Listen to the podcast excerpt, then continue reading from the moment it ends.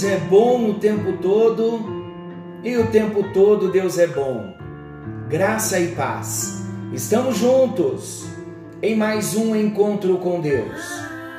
Eu sou o pastor Paulo Rogério e juntos nós estamos compartilhando da palavra, uma palavra tão amorosa que o nosso Deus tem para cada um de nós. Algo novo está vindo à luz. Quem não gosta de receber um presente? A surpresa de um presente. É assim com Deus. As bênçãos de Deus são presentes para as nossas vidas.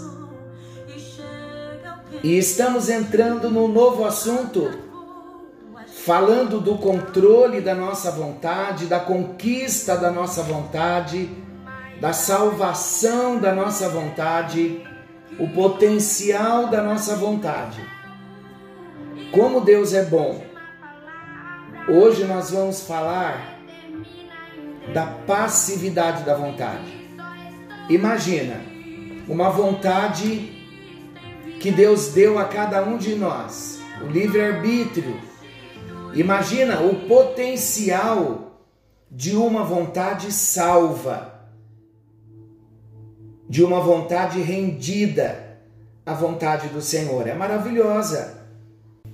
Se de um lado a vontade humana rendida à vontade de Deus é uma bênção, a passividade é uma destruição.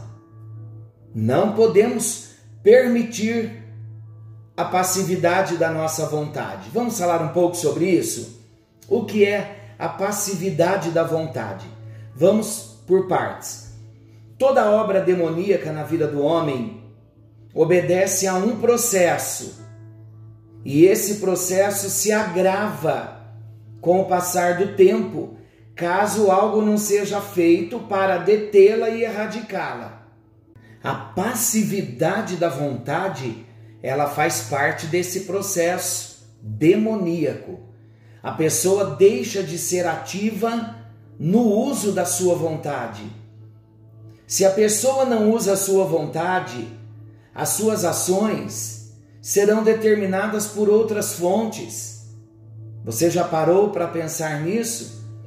Cada vez que alguém vive ao sabor das circunstâncias, ele está em terreno escorregadio.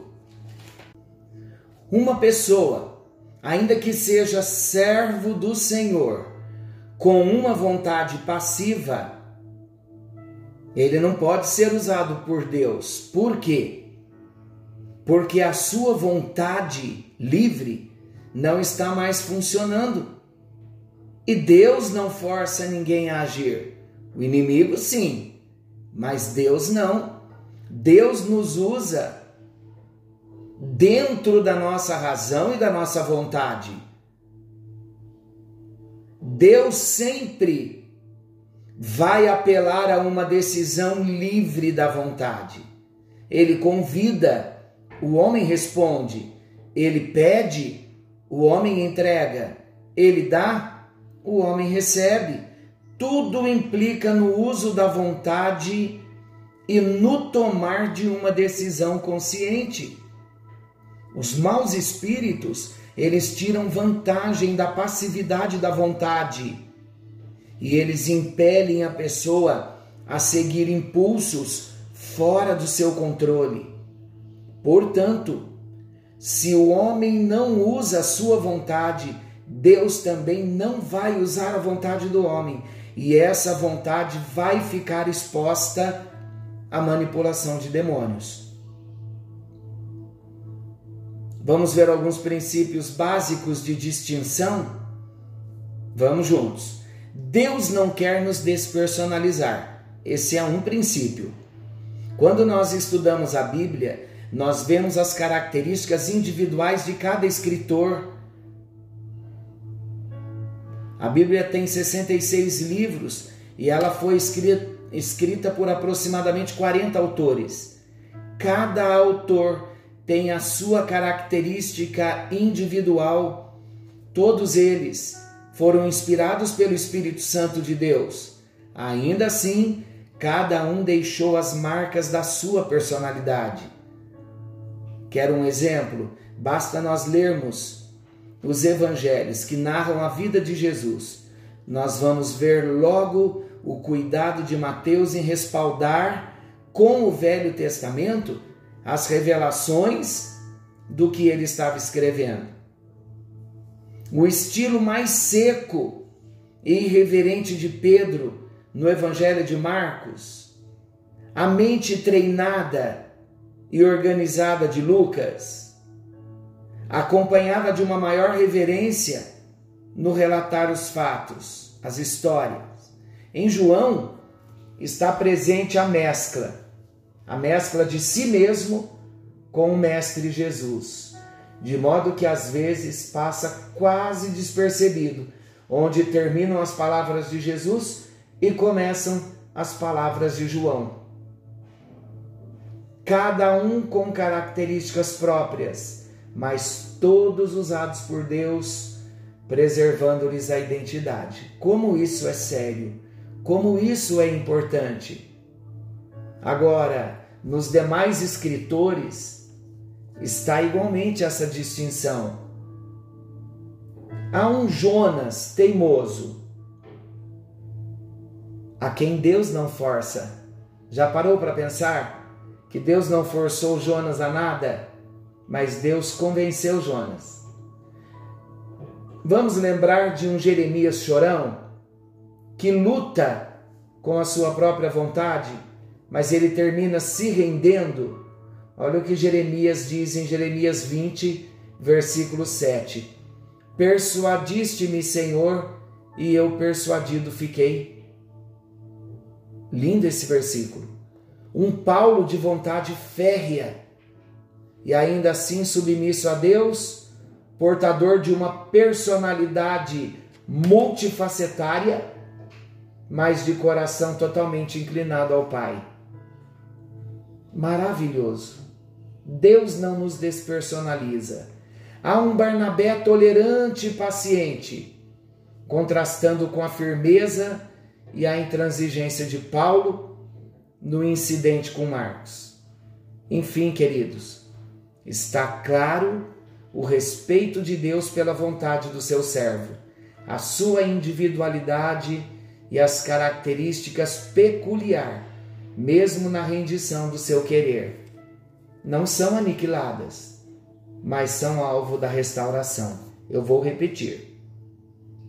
Está claro o respeito de Deus pela vontade de cada um de nós, pela nossa individualidade, pelas características peculiares de cada um de nós, mesmo na rendição do nosso querer não são aniquiladas, mas são alvos de restauração.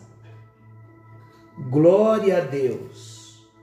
Deus quer que hoje um exército de homens e mulheres se levante com vontade firme, com vontade determinada, que não se deixa andar ao sabor das ondas, as ondas de pressões, pressões das circunstâncias. Mas aquele homem, aquela mulher que sabe o que quer e persegue o alvo com uma determinação que não faz, que não vacila. Isso é maravilhoso. Esses que não vacilam são os que olham o diabo na cara e dizem: Tu não tens nada em mim. São os que vão dizer não ao pecado. São os que vão dizer não à carne. São os que vão dizer não ao mundo, não ao diabo, não aos homens, não às circunstâncias, quando se fizer necessário. E isso com determinação e com vontade. Homens com vontade firme, livre, são aqueles que não se dobram diante das dificuldades e nem vão chorar na primeira esquina por causa de alguma adversidade. São homens que não temem a guerra, homens que não temem o furacão. As tempestades poderão vir, mas esses homens com vontade livre não serão abalados, não serão deprimidos em meio ao furor da batalha. Tudo isso porque tomaram uma decisão de qualidade. Seguirei o caminho de Deus a qualquer preço, nada me, me demoverá do caminho, vou usar a minha vontade em submissão a Deus, para fazer a vontade de Deus. Como nós estamos falando da passividade, que não podemos deixar a nossa mente passiva, vem para nós algumas orientações sobre a passividade. Vamos falar sobre sintomas da passividade. Olha o primeiro sintoma, a inércia ou a indolência na vontade. O que isso significa? Essa inércia é caracterizada pela incapacidade de dominar uma situação. Queridos, a vida é movida por muita confusão, muitas vezes, grandes obstáculos. O momento exige uma tomada de posição, mas a pessoa protela, procrastina para um amanhã que nunca chega, tem dificuldade em decidir. É um sintoma de passividade, a inércia ou a indolência na vontade. Segundo sintoma, a inconstância. Muitas tarefas inacabadas. A inconstância é a ausência de continuidade você começa um projeto e o interrompe no meio. Se é que não fica de lado logo no início. Começa uma coisa, larga pelo caminho. Começa outra, deixa para trás. A estrada está cheia de construções inacabadas. Um dia você quer uma coisa, no outro dia você já quer outra. Em suma, não sabe o que quer e não termina o que começa a inconstância, muitas tarefas inacabadas, é o sintoma de passividade. Mais um sintoma de passividade, a incapacidade de concentração da mente. A pessoa não exerce domínio sobre os pensamentos e isso revela uma vontade passiva, porque não há uma decisão firme de se concentrar. Vocês sabiam que a vontade tem o poder de ordenar a mente, concentra-te. O ser inteiro é sujeito à vontade do homem e ele pode impor a qualquer área do seu corpo, da sua mente, dos seus sentimentos e mesmo o espírito, o espírito humano, o que fazer. É no uso da nossa vontade que tudo vai acontecer. O não uso da vontade pode nos levar à passividade. Mais um sintoma da passividade da vontade, a inércia física, ações mecânicas. Isso é bem interessante, preste bem atenção. A passividade da vontade pode se revelar até no corpo. A pessoa é dominada por uma inapetência física e ela começa a agir mecanicamente em resposta a estímulos externos e não a uma decisão da sua vontade. Essa atitude favorece grandemente a permanência da depressão. Você sabia disso?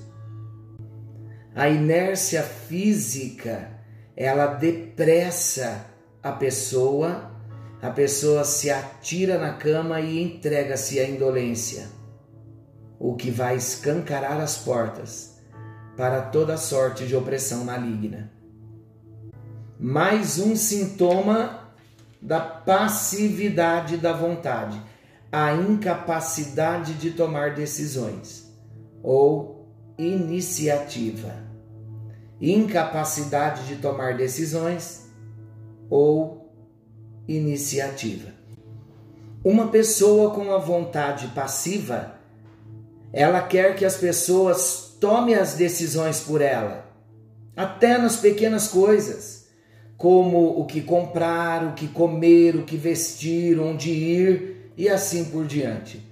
quando deixamos que outros tomem as decisões que dizem respeito a nós, nós estamos fugindo da responsabilidade das consequências de tais decisões. Agora vamos nos atentar para algo muito importante.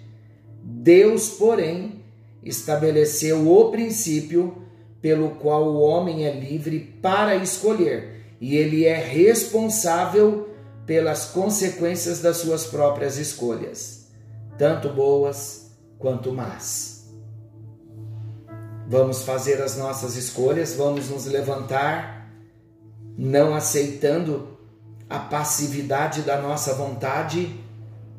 No próximo encontro, nós falaremos da libertação da nossa vontade, e aí é guerra mesmo, porque nós vamos estar orando pela libertação da nossa vontade, assim como temos orado pela salvação da nossa vontade. Nossa vontade precisa se submeter à vontade de Deus. Caso a nossa vontade esteja se rebelando, vontade humana se rebelando contra a vontade de Deus, é sinal que precisamos de salvação da nossa vontade. Nossa vontade precisa se render. Vamos orar? Querido Deus e Pai, eu quero te agradecer pelo encontro de hoje. O Senhor está nos livrando de toda prisão de engano e de toda passividade da mente. Por isso, ó Pai, nós repreendemos nesta hora toda inércia ou indolência na vontade. Queremos nos levantar com capacidade de dominar uma situação. Repreenda de nós a inconstância as tarefas inacabadas, meu Deus. Muitas vezes a nossa vida passa a ser marcada pela inconstância, pelas muitas tarefas inacabadas. Ajuda-nos, ó Deus, e arranca de nós toda a inconstância. Senhor, quando enfrentamos a incapacidade de concentração da mente, Deus, em nome de Jesus, nós chamamos a nossa mente de volta pela nossa própria vontade livre, nós ordenamos que não viveremos a incapacidade da concentração da mente, para que não nos vejamos incapazes de tomar as decisões. No livre uso da nossa vontade. Meu Deus, nós repreendemos também a inércia física, todas as ações mecânicas, em nome de Jesus repreendemos toda inapetência física, em nome de Jesus, recusamos a agir mecanicamente, em nome de Jesus, nós queremos, ó Deus, estar usando a nossa vontade, esta é a nossa decisão.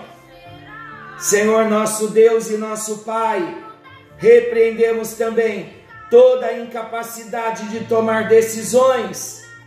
Em nome de Jesus, nos levantamos, assumindo a nossa responsabilidade diante de Ti, ó Deus. Obrigado pela mente livre, obrigado pela vontade livre em Cristo, obrigado pela restauração da nossa personalidade.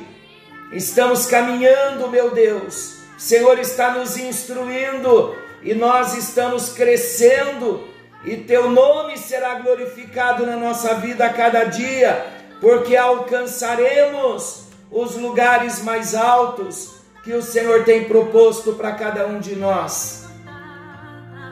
Oramos no bendito e precioso nome de Jesus, aquele que vive, aquele que reina para todo sempre. Amém. Amém. E graças a Deus. Deus abençoe a sua vida. Fiquem todos com Deus. Querendo o bondoso Deus, estaremos amanhã de volta, nesse mesmo horário, com mais um encontro com Deus. Jesus está voltando. Maranata, ora vem, Senhor Jesus.